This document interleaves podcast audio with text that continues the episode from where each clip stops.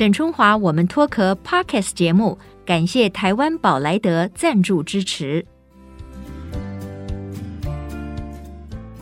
Hello，大家好，很高兴呢，跟各位朋友在空中再度的相会了。而过去呢，我当很长一段的时间主播的时候，因为每天要看很多新闻嘛，那后来呢，我竟然发现说，哎，有这个媒体的记者呢，称呼这个新闻事件的某一位这个可能是当事人，说是五十岁的老妪。哎呀，此言一出啊，让我们这个办公室所有的这个女性啊，真是群情哗然哈。这个五十岁怎么能说是老妪，是老太太呢？这实在太不能接受了。不要说过去五十岁我们不能称老妪啊，现在六十岁都不能称老妪哈。你你称呼一个六十岁的呃女性说她是个老太太哈，一定她会非常的不开心。其实这是人之常情，因为我们每一个人都不希望被称为老。那所以这个问题就来了。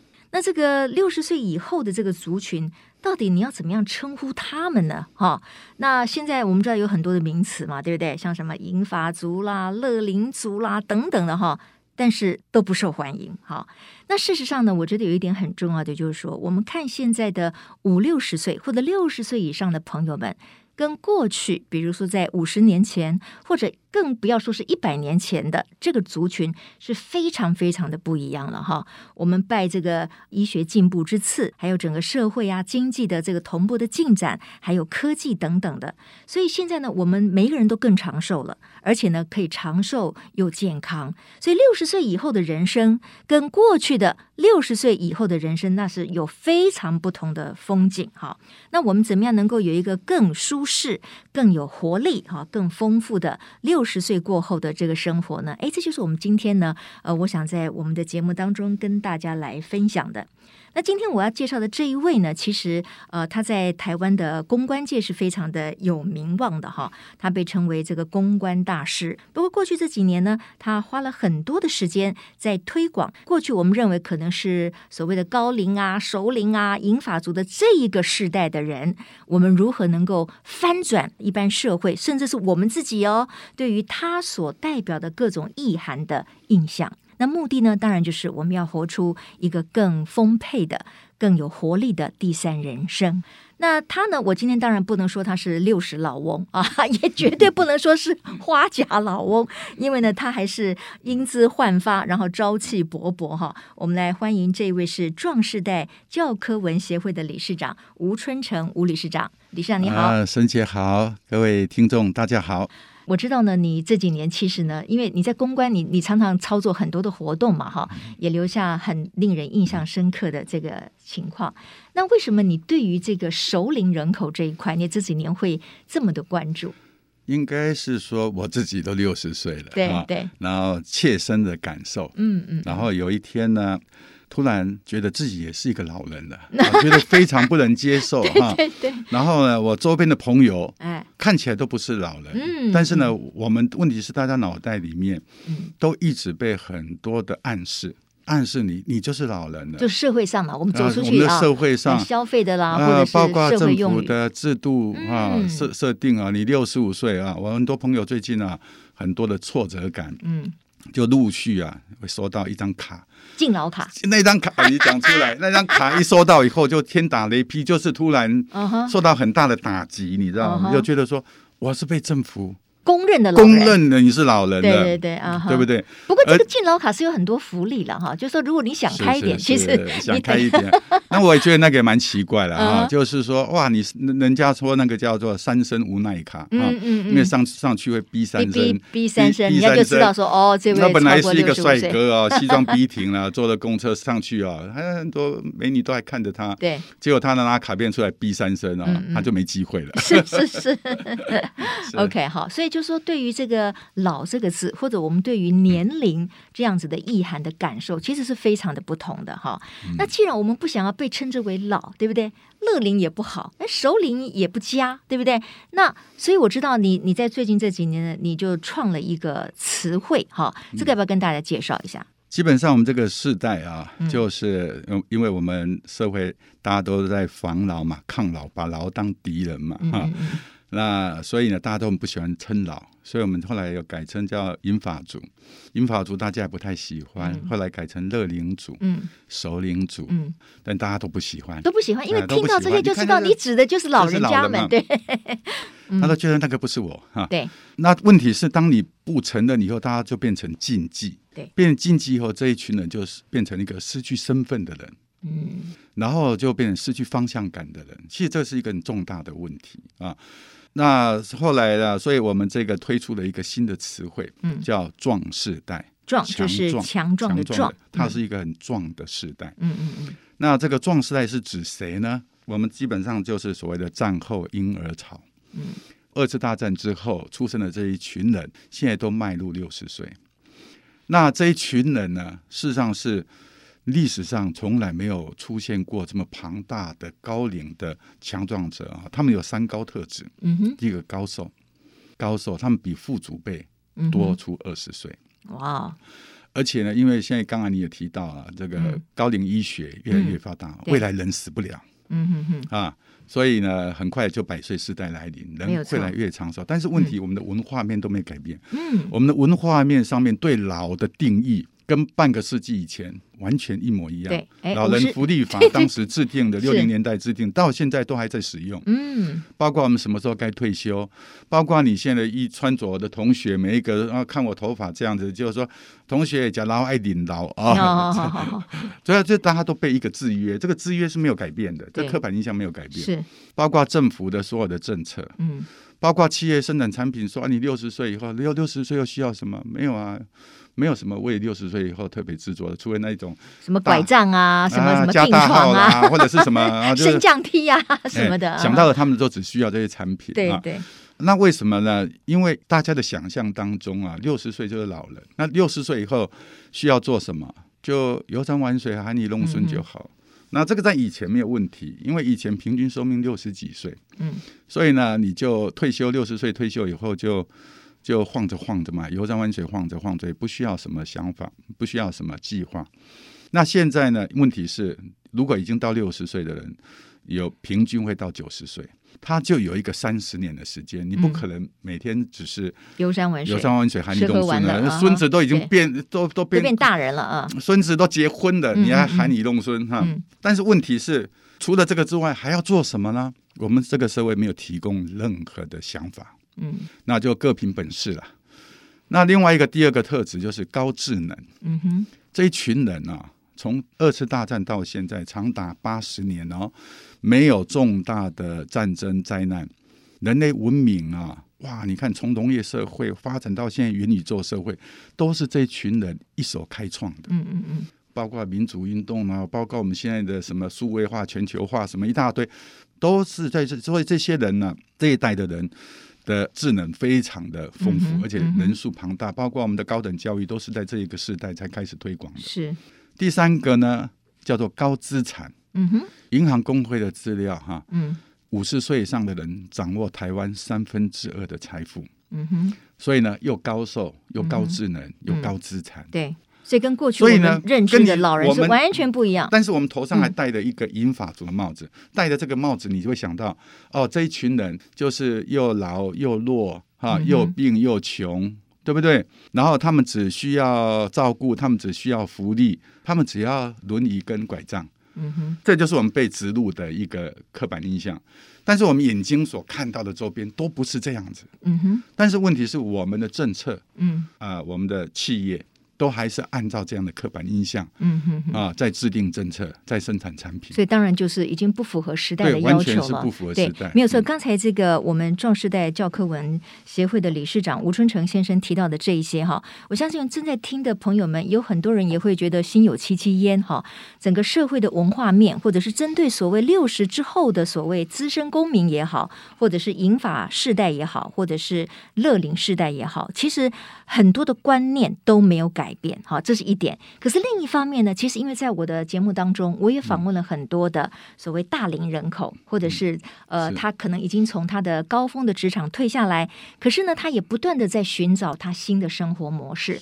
就像刚才理事长所说的，我认为这一群人里面，他们确实是高智能，就是说他的学习力很强。那每一个人也知道，哎，我未来可能还有二三十年，我当然不甘于每天就是吃喝玩乐、游山玩水，那那也不是我要的生活，对不对？所以他们呃会去学不同的东西，他可能会有不同的产值。那很多人可能也希望能够服务社会等等。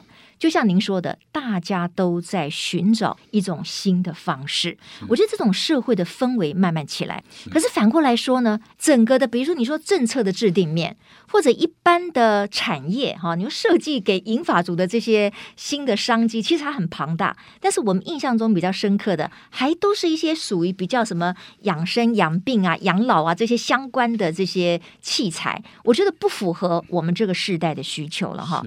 所以我认为这个六十后的现在的这一群朋友们，他其实是我们社会的一个新兴力量。是，但是大家可能都还有很多的问号，这股新兴的力量还没有完全的集结。那我们现在很多人正在努力，包括可能理事长这边，对不对？包括我们可能很多媒体人，我们也在做很多的节目，然后我们也让很多的素人也好，非常知名的人物也好，来分享他们六十过后的生活。我认为这个对于凝聚一个。新的社会文化是有帮助的哈，但是就是说，我们希望能够加速这样的一个概念嘛哈。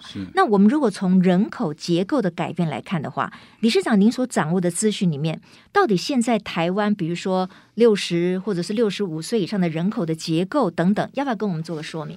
呃，现在呢，就是应该讲几个数据了哈，就最最近的一个是二零二五年，台湾会进入超高龄社会。嗯。啊，就是六十五岁以上的人啊，超过百分之二十。对对对，台北市现在其实已经超过百分之二十了。再来的话，一个二零三四年哈，台湾五十岁以上的人会超过人口的一半。二零三四年五十岁超过一半，对不对？对，哇，那就是一个。完全是一个高龄社会啊！台湾在接下来啊，就是倒三角形，倒金字塔。以前我们想人口都一定是越年轻越少嘛，对，未来越年年纪越大，人越多。嗯哼。那在另外一个数字，就是二零五零年，六十岁以上的人会超过人口的一半。嗯，你可以想象啊，想象一个社会有一半人口都是六十岁以上，在那种情况之下，我们的政治、经济、社会文化一定跟现在有非常的不同嘛。但是呢，呃，我们都没有做好准备。嗯，我们基本上还是在一个把社会想象是一个年轻社会。嗯哼哼，我们所有的事情都是在为年轻而做，所有的产品都在为年轻而做。嗯嗯，这个是一个大翻转，而且人口学是铁律啊。嗯，而且在未来二十年天翻地覆，台湾是世界最严重的。嗯，老化未来会超过日本。对，那但是呢，我们完全没有警觉。嗯啊，没有警觉到这个趋势的改变。现在呢，应该讲说政府啊该做什么呢？嗯，有没有讲说长照？政府就是说这一群人啊，就只需要长照啊。但是呢，其实这个长照这个照啊，不是照顾的照，而是照亮的照。嗯，你要照亮他未来的第三人生，因为这是一个是一个很完整的人生。嗯哼，我们呢现在的问题就是我们目前的制度的设计哦，是把第三人生当做是一个打烊的人生。收摊的人生就什么都不用做了，然后就是啊、呃，就是不要晚节不保，然后把第一人生、第二人生的事情守住就很好了。对对对，对不对？低调而默默的、安全的过日子。然后就坐在那边看着夕阳无限好，只是近黄昏。嗯、问题是你坐在那边，你看到夕阳都不下山了、啊，夕阳要三十年才下山呢、啊，所以纷纷的会造成什么结果？就一个一个倒下来。台湾的卧床已经长达到八点九年。嗯。如果现在的人口，而且老化人口现在是呃五百多万，接下来会六百多万、七百八万、八百多万到人口的一半。假设这些情况都没有改变的话，未来会有每一个人躺十年，嗯哼，这个国家会怎么样？垮掉了，嗯哼哼。而且这当然是我们不愿意去想象的未来的。对啊，你看看那个前阵子英国这个伊丽莎白女皇，嗯，她卧床几天？卧床多久？只有几天？一天？对，一天的时间。她说前天还有人跟她吃饭，还有说有效。她最后就见的就是他们当时的那北欧国家认为一个正常的、嗯、一个正常的卧床应该是两周、两个礼拜。北欧国家、啊、对，那台湾搞到九年，嗯，这个差距有多大？嗯哼。那我们另外要个探讨就是为什么会卧床？对，为什么会卧床？台湾健保世界第一，卧床世界第一，嗯，这是怎么搞的？每年八千亿的健、嗯、健保的支出，嗯，显然人民没有更健康，嗯哼，这个也是我们应该要去正视正视的问题，很正视的问题，嗯嗯嗯嗯嗯。啊。那换句话说哈，我们整个台湾的社会确实。以这个人口的表现来看的话，它就是会越来越所谓的老化，对，对不对？速度非常快，对，速度非常的快。嗯、但是呢，我们希望能够避免，我们不要在床上躺个什么七八九十年才离开人世。这个对于自己、对于家人都是一个非常，对于社会都是一个非常沉重的负担哈。呃，你刚才说，其实所谓的高龄者，或者是首领人口，或者您刚才说的壮世代也好，我们需要的不只是长照，那我们到底需要什么？这个我们这个状态之春里面有提出三支箭，嗯，三支箭哈，就是刚才提到了，你刚才提到很多人其实现在已经都觉醒了，要过得精彩的第三人生哈，没有错，没有错。其实这个就是每一个人各凭本事各自，整个社会氛围没有设计。政府没有设计制度，产业没有设计，就看你个人了。嗯嗯嗯。那这样个人的话，就是会走得非常辛苦。那是比较有能力的人才有办法。嗯。绝大多数的人是是完全啊，所以我们现在必须要发起整个的这个运动。壮赛是一个社会运动。那这运动呢，就是要让这些人哈有三个方法。第一个叫做个人社会责任。个人呢，也要有一个正确的认知、嗯、啊，这叫我们的 PSR，就个人个人要有正确的认知哈、啊。你其实一来你要清楚自己，你不能用过去那种观念啊，我六十岁就就打算打烊了，嗯，这样子你你的人生没有，然后什么东西都没有计划。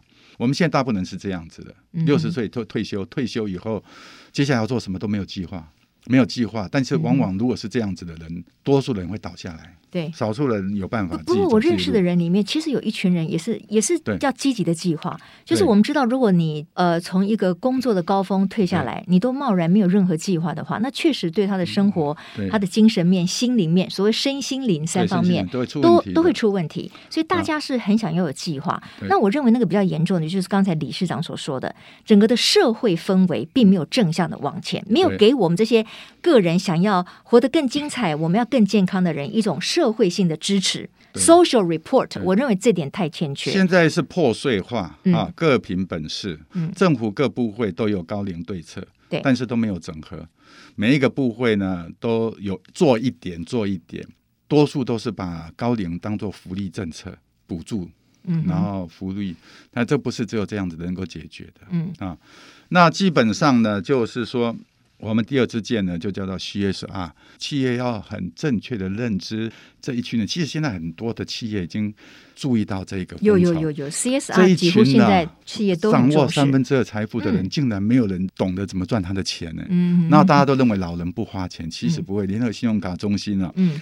啊，六十岁以上的人每个月刷卡两百七十亿，嗯嗯嗯，但是他们都默默在花钱呢，嗯，大家都以为啊，他们是不花钱的，嗯，大家不懂得怎么赚他的钱，然后你生产的东西呢，不符他们所需，嗯，但他们想要的东西呢，在市场上也很少选择，嗯，所以呢，基本上呢，有些人呢，就老了以后啊，我干脆不买衣服了，嗯，另外一种的话就是贴近年轻文化，装年轻，嗯哼哼。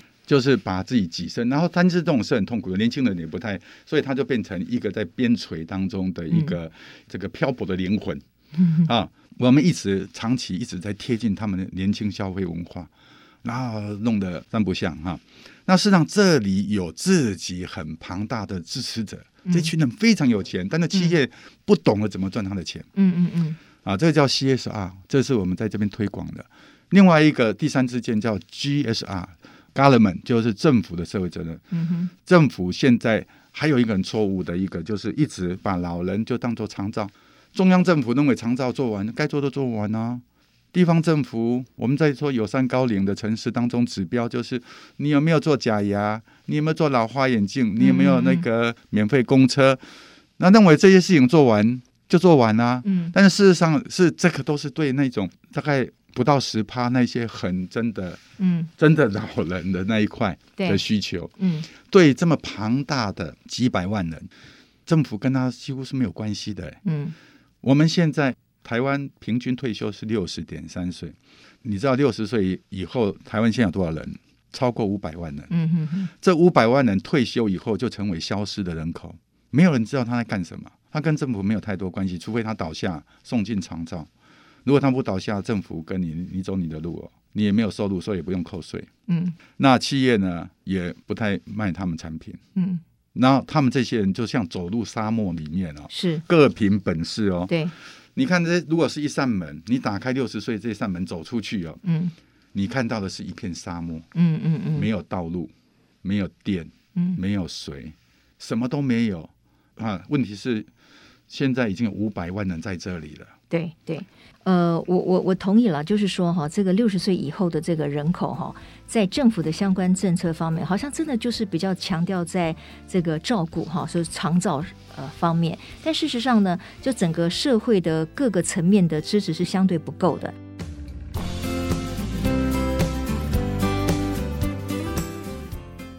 刚才呢，我听到了这个理事长一个很有趣的数字哈，就说其实这个高龄者或者说六十过后的这些呃朋友们，他们的消费力是很强的，因为联合信用卡中心呢，它上面就有个数据说，呃，六十岁以上的族群单月刷卡的金额呢就有两百七十亿。啊，然后呢，它下面这个呢这句话让我吓一跳，他说八十岁以上的平均单笔消费金额最高啊。哎，我就有点怀疑了。八十岁以上的平均单笔消费金额最高，还有这个六十岁以上的刷卡，我不知道理事长你会不会有个怀疑，就是说，到底这些人是消费给自己呢，还是帮他的儿女或孙子买东西？呃，当然大部分都有哈，就是高龄者的消费跟年轻人的消费不一样。年轻人的消费，因为我们在做广告行销嘛哈，我们现在在讲说，大家都只会做年轻人行销，不懂得怎么做高龄行销。年轻人的行销就是新奇。创意，嗯啊，没有过的东西，它新奇的东西，高龄者的消费方式就意义。我为什么要买这个东西？对我有什么意义？嗯嗯嗯。就刚才在讲阿汤哥那个电影，嗯嗯，我去看这电影对我有意义啊。对对对。就是从那个民歌演唱会，其实每一年还是吸引很多人。对对。这再怎么贵，他都舍得舍得。有一种怀旧。我们一直我们一直会觉得他们是不花钱，其实是因为对他有意义的东西太少了，大家不懂得提供他意义。嗯嗯。嗯，OK，好，也就是说呢，事实上，呃，高龄者也好哈，不管我们怎么样来称呼这个族群，或者是壮世代也好，其实。这个熟龄市场是一片新蓝海，但是呢，还有待更多有心人哈，或者是各个企业呢，去真正去产出符合这一群族群，尤其是心理层面他们的需求。嗯、那我觉得还是商机无限的。对。但是呢，好像有另外一个报告哈，我觉得也很特别，就是我们的这个社会哦，竟然对于这个长者或者是所谓高龄的消费者有所谓的消费歧视啊。嗯嗯。这个我有点讶异哎，这个我我们的消费力一走出去就看。出来就是我们消费力很强的啊，为什么这个社会会这个对我们有所歧视呢？呃，这个因为可能沈姐光鲜亮丽啊，所以你走出去啊，哎，这个每一个人都是走到门口来欢迎你，所以你不会感受到歧视啊。嗯，其实很多人哦，嗯嗯，你到店里，哦，他会讲说阿伯不要乱摸哦。哦，那这个很伤人。这个，哦、那我觉得他的教育训练做的太 太差了。不要说他面对老人家，他面对年轻人，可能他的态度。某一方面，当然不仅是吧，嗯、包括高龄者给人的形象，有些都包括很有钱的贵妇，他讲说哦，老有一个好处就是不用买衣服了。嗯，我们现在很多的是年轻人呢、哦，拿名牌包。那年纪大就拿塑胶袋就好了，载卡多 啊。我们其实很多人还有是有这种观念、嗯、，OK 啊，还是这种观念，守着很庞大的财富。那如果说真的有所谓的歧视，是在哪一方面？这个我们啊，我们壮士在教科文协会跟消基会共同发表了一份高龄的消费歧视调查啊。嗯那消基会呢？呃，的宗旨在保护消费者嘛，哈。对。那他们也注意到这个问题，嗯嗯。那这问题调查出来结果，让我们非常的惊讶，嗯嗯。啊，因为针对五十岁以上的人在消费，从四个层面：从商品的设计面，从服务态度面，嗯，从通路啊，通路的那个卖场的摆置，然后从那个。文化面是个这么十二种情境，然后测他们在进行这些的时候有感受啊，嗯、结果高达八成的人有感、嗯、有感觉到被歧视，嗯，八成非常严重，嗯，对，其中有三成多的人觉得是被重度歧视，嗯，那这个值得我们企业界的重视啊，哪有跟财神爷歧视财神爷，他们三分之二财富在他手里，你还歧视他？嗯、其实不仅台湾这样，美国也这样子了。我我掌握的资料，二零一九年哈，在做数位广告当中呢，企业的平均呢只有五趴的预算，五趴、投入在六十五岁以上的人做广告。嗯，那意思我说根本就放弃这个市场。OK，那可是他们企业界应该也非常的清楚的知道说，啊、其实六十或者是六十五岁以上的人，他们的经济能力相对强的。你从这个信用卡中心的这个数据，问题是他们生产的产品，嗯，就真的啊，出去就销路不好啊。啊，销路不好，那为什么会销路不好？其实我我有银发产业啊，嗯，这这本书里面有做诊断哈。啊，有一个我们科技业的很大的很大的，他有一个基金会一直想要投入高龄产业，嗯，但是后来他也来找我们说，可能是因为他们的那种山西产业嘛哈，然后就是说啊，我们可能是我们的工程师都年轻人啊，不太了解这高龄者的需要，需要，所以设计产品呢。都啊销路不好，那请我们帮他研究，嗯、请我们协会帮他研究。那我们当然就找了很多山西产品摆满桌，那找很多高龄者来测试嘛哈。嗯、试用的时候呢，然后就就就访问他使用的感觉心得嘛。其中有一个北北啊，嗯，八十五岁的北北，我亲自访问他，我说北北啊，那你用的感觉怎么样？哦，他北北一句话惊醒梦中人，嗯，他说很好很好。等我老了以后会考虑使用哦，他还不觉得他老呢。我说：“北北，对你八十五岁，等你老是指什么？是什么时候？”嗯，这个就是问题所在。对，因为呢，这个厂商啊，设计者都认为老人是有问题的，有毛病，像坏掉的家具。那我有技术，我可以帮你解决问题，生产产品，对不对？这样不是很好吗？但是你从消费者的的角度来看，我一旦采用你的商品，我就是承认我是一个有问题的老人。嗯，是吗？对，所以消费者一定是能不用就尽量不用，对，他是会排斥的嘛。然后除非不得已，嗯，所以这个银发产业呢，就变成不得已产业。嗯嗯嗯，大家会用的很开心吗？嗯哼，我们在生产的时候就已经抱着这种心态。对，那那您会指出说，这个所谓的经济新蓝海的方向，可能还可以包括哪一些呢？因为你刚才提到的可能是山西的一些东西，或者是训练他的智力啊，或者是反应的这些相关的 App 吗？还是什么？像啊，我们这本书里面也三支箭嘛，哈、嗯，分别。要比如说 CSR 当中，我们分别对十种产业，嗯啊，比如旅游产业啦，哈、哦，影视产业啦，各种产业，我们都提出建言书。嗯嗯，嗯。那这里面就非常多了，因为我们要打破，因为他们缺乏想象力。他们为什么缺乏想象力？因为他们一直戴着银发族的帽子。嗯。当你把它戴的把这个帽子丢掉。换戴上壮士戴的帽子，嗯，你会发现他们的想象力就无限大、无限的丰富。哎，嗯，他三十年壮士戴的商机，壮士代商机是一个我们称为叫春天的商机。你是一个很完整三十年，你要过着一个有意义的生活，不是除了养生、养病、养老之外，而且乐龄当中，我也不只是说啊、呃，我只是东学学西学学，即第三人生跟第一人生、第二人生都一样的。嗯，它是一个三十年完整。一个人要过得很丰富，要有目标，要要成功，要、嗯、要要要很精彩的人生。他的食衣住行娱乐每一个方面都可以提供出很多不同的设计啊的产品。嗯、像比如说我们在谈那个手机啊啊，我们认为老人哈、啊、高龄者哈、啊、业者都会生产这个叫孝亲机。嗯，那孝亲机是什么意思呢？第一个当然是便宜啦，再的话就是大只一点啦，然后呢键盘大一点啦，然后字大一点啦。嗯，你生产这一种，他们想象老人就是这样子。嗯，事实上不是诶、欸。嗯，像这 Apple 现在都已经生产，他会发现啊，最顶级、最贵的都是高龄者买诶。嗯，最顶级的时候，因为它里面已经开始放进了很多高龄者才会使用的一些功能了、啊。嗯嗯，啊，我里面可以做我的生活管理，我吃药的管理，然后我的所有的身体的检查的的功能，年轻人不会需要这些功能嘛。嗯嗯嗯。然后这这种手机非常贵、欸，嗯，但是呢，高龄者都舍得买。是，不过理事长，嗯、我觉得谈到高龄者的问题，我我认为他其实真的是。层面很广，相对也很复杂，嗯、因为每一个人面对的未来又不太一样。是。你刚才说，我们有假使我们三十年算一个人生好了啊，前面的三十年哈，我们可能是就学成长；第二个三十年，可能我们就是拼命的打拼，赢得成就感；第三个三十年，可能我们就是所谓六十岁以后。嗯、可是第三个三十年哈，我认为最大的不同就在于，你看前方，你没有下一个三十年。对，就是说年岁本身会是对每一个人是一个压力。对，那现在最大的问题就在于，请问六十岁以后要追求什么？嗯，第一人生目标很清楚，就来来对来台大，去去去美国，嗯在学习嘛。第二人生成家立业嘛，嗯升官发财嘛。那请问第三人生追求什么？嗯我们现在就变成一个没有目标的人生，那就这样就在荒漠里面。过去为什么不需要建立这个目标？因为平均寿命六十几岁，刚才讲了嘛，就晃着晃着嘛，哈。含饴弄孙嘛，哈、嗯。问题是长达三十年，就是一个非常完整的人生。嗯，这个阶段要怎么样设定目标呢？那这一个的话，就是我们提出一个，我们讲说，如果六十岁以前你要追求人生的价值，用一个字追求什么？我们做了很多的调查，就叫强。你要成为一个强，就是成功人士。嗯。那请问六十以后，你不再跟人家比个高强，就比个高下。嗯。你不再跟人家比高下，请问你追求什么？大家就没有答案了。嗯。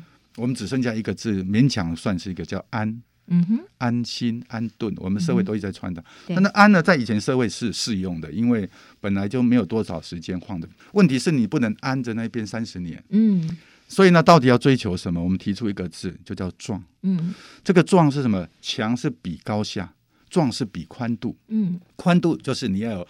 宽大的心胸，宽大的视野，嗯，对不对？壮丽的人生，壮阔的视野，嗯。然后呢，你看我们过去人六十岁以前为了打拼啊，不敢乱动。你守住了一个城市，守住了一个职业，嗯、守住了一个什么？你是不是放弃很多的你的梦想？到了这时候，你有以前的人是没有这个机会，现在长寿社会给你这个机会，就是要你拿来去追求以前你很多。的梦想，你可以做。你想画画，你年轻的时候，对不对？为了当医生，你放弃画，你现在是不是可以拿回来？或者是世界这么美好，很多地方你没去过，你为什么不去呢？啊，或者是你还有很多的追逐的，我们要鼓励大家去追求这一个。是这个呢，就叫做自我实现。嗯嗯嗯。长寿社会以前的人没有这个机会自我实现，对。现在长寿社会就是让人人有机会。自我实现，嗯，那我们要鼓励这个。我们现在社会的方案是让你安，嗯，那在马斯洛的那个人格价值强，就叫尊严需求，就成为一个被社会尊重的人，嗯，那叫第四层次。安呢，就是往下降到下面的，嗯哼。那为什么六十岁以后人生大贬值呢？我们应该要往上追求那个第五层次，叫做自我实现啊，因为有这个机会。那这个自我实现，每一个人当然不一样哈。每一个人在追求的时候，然后比如说我们在谈，那我刚才谈教育哈，比如说我们的大学，现在因为少子化的问题，很多大学都要关门了。但是你会想，壮世代人生最大遗憾是什么呢？嗯，没有上大学，因为我们那时候录取率很低啊，不到二十趴。所以有八十趴的人是没有上大学的。嗯哼，我现在如果你现在想哈，我如果教育部来弄一个制度，嗯啊，六十岁退休以后，隔天就是进大学。嗯哼，现在有很多地方有社区大学，但是那一种那一种的就是用。年轻人的课程，那种就是叫做休闲，把学习当休闲，嗯嗯，嗯啊，东学学西学学，真正的一个，它就是要针对第三人生，嗯，而设计的课程，如何在你的第三人生，你该追求什么，该做什么？一个我们现在没有这个课程，啊，不是用既有现有的课程来搪塞这样子啊。那设计这个课程，你看进去啊，嗯，都不用公费补助，学费多少他都付得起，嗯。然后呢，这样学校就不用关门了，大学就不用关门了。那这些人，你看他念了一年，好好的探讨他未来三十年要怎么走。嗯。然后呢，老师跟他同才这些人共同这样子共度一年，好好的思考。嗯。你觉得他一年之后啊，就给他一个学士学位啊？他重返社会以后，你觉得他会变成一个什么样的？他未来的三十年会成为一个什么样的人生？我们现在的方案就是六十岁退休，像掉断崖，就跳了以后就跟社会隔绝了，他很难重返社会。只有少数的人有能力，大多数人就是会就脱离社会，很难回来。啊，像比如说这样子，就是一种壮世代的思维嘛。嗯，嗯，嗯，我们的教育的政策嘛，积极的政策。是是是。那各个方面都是一样。OK，所以这个壮其实就是很开阔的哈，壮阔很壮丽，对哈。对是。呃，今天因为时间的关系呢，这个我们跟壮世代的呃协会的理事长吴春成先生呢，这个聊了很多哦。那我真的觉得，其实这个高龄化的社会的来临，这是必然的哈。就是我们刚才谈到的人口结构嘛哈。那每一个人也要面对呃岁月。有不同的这个所谓的第三人生，那每一个人追求的，我觉得可能很不一样。那有条件的人，就像刚才理事长讲的，有条件的人其实他会很积极的去想，那我在六十之后。我可以怎么样去自我实践？那我刚才听到那个吴春成先生讲的，其实让我比较动容，或者说，我认为更重要的一点就是整个社会氛围的这种社会教育的过程，就是可能有一些他的条件没有那么好，可是他也需要有一个有尊严的，有一个相对开阔的。这个六十过后的人生，那要靠什么来实践呢？就是我们整个的社会，我们的政策面的凝聚，或者是我们每一个人都要同理心。谁没有爸爸妈妈呢？你希望你的爸爸妈妈出去被歧视消费，只是因为他可能比较老迈，然后他去看东西就会受到一个不是很受欢迎的这种对待吗？我觉得这个社会教育的过程，让这个年长者走出去相对有尊严，我认为非常的重要。至于每一个人的。六十岁以后的追求，我真的觉得非常不一样。就如同我刚才说的，我也碰到很多的人，也不只是我的朋友，各个不同的族群哈，他们都很愿意去丰富他们自己的人生。困难也是有的哦，哦，这挫折也是很也是很多的。可是总归是积极的、努力的、勇敢的。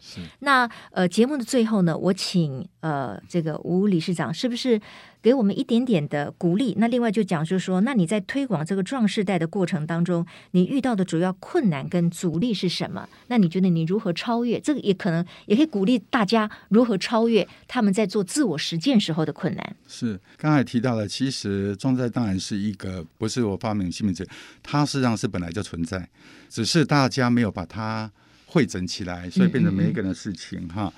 那所以呢，壮士代的这个解放运动就是在汇总大家，因为不是自己啊，突然他，我想他反映了很多人的心声，很多人都有这个需要，对啊。但是当你自己做的时候，你会觉得很孤独，对对啊。包括法兰茨的那个总裁啊，陈立恒，我的学长，你的学长啊，他也帮我在这本书里面写读后心。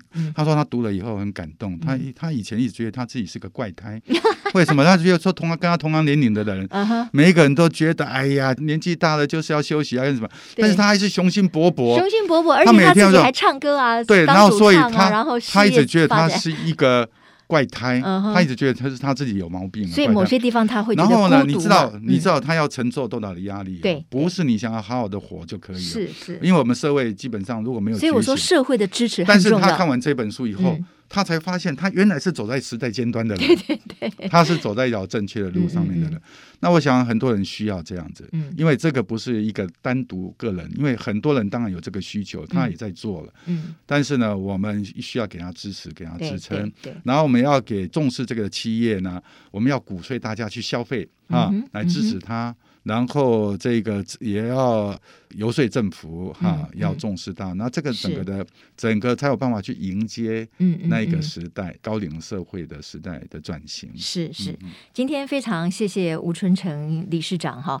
呃，我觉得一个高龄化社会的来临是必然的，所以我们在今天，我们若多关心一点所谓的高龄人口、熟龄人口，我们面对我们的父母亲也能够更有同理心的话，其实我们不只是在帮助别人，我们也是在帮助我们自己，因为有一天我们也都会所谓相对的老去，只是我们希望在那一段的岁月里面，我们相对的还是很有想象力、很有活力，然后我们可以去做其他的在年轻时候做不到的自我实践。所以，我们用今天的这一集呢，来鼓励所有的听众朋友们哈，人生就是不断的蜕变，不断的脱壳。那我们希望在可能六十过后的人生，我们还是可以活力满满的哈，来迎接我们未来的岁月。谢谢吴理事长，谢谢，也谢谢各位听众朋友今天的收听。我是沈春华，我们下周同一时间再会，拜拜，谢谢，拜拜。拜拜。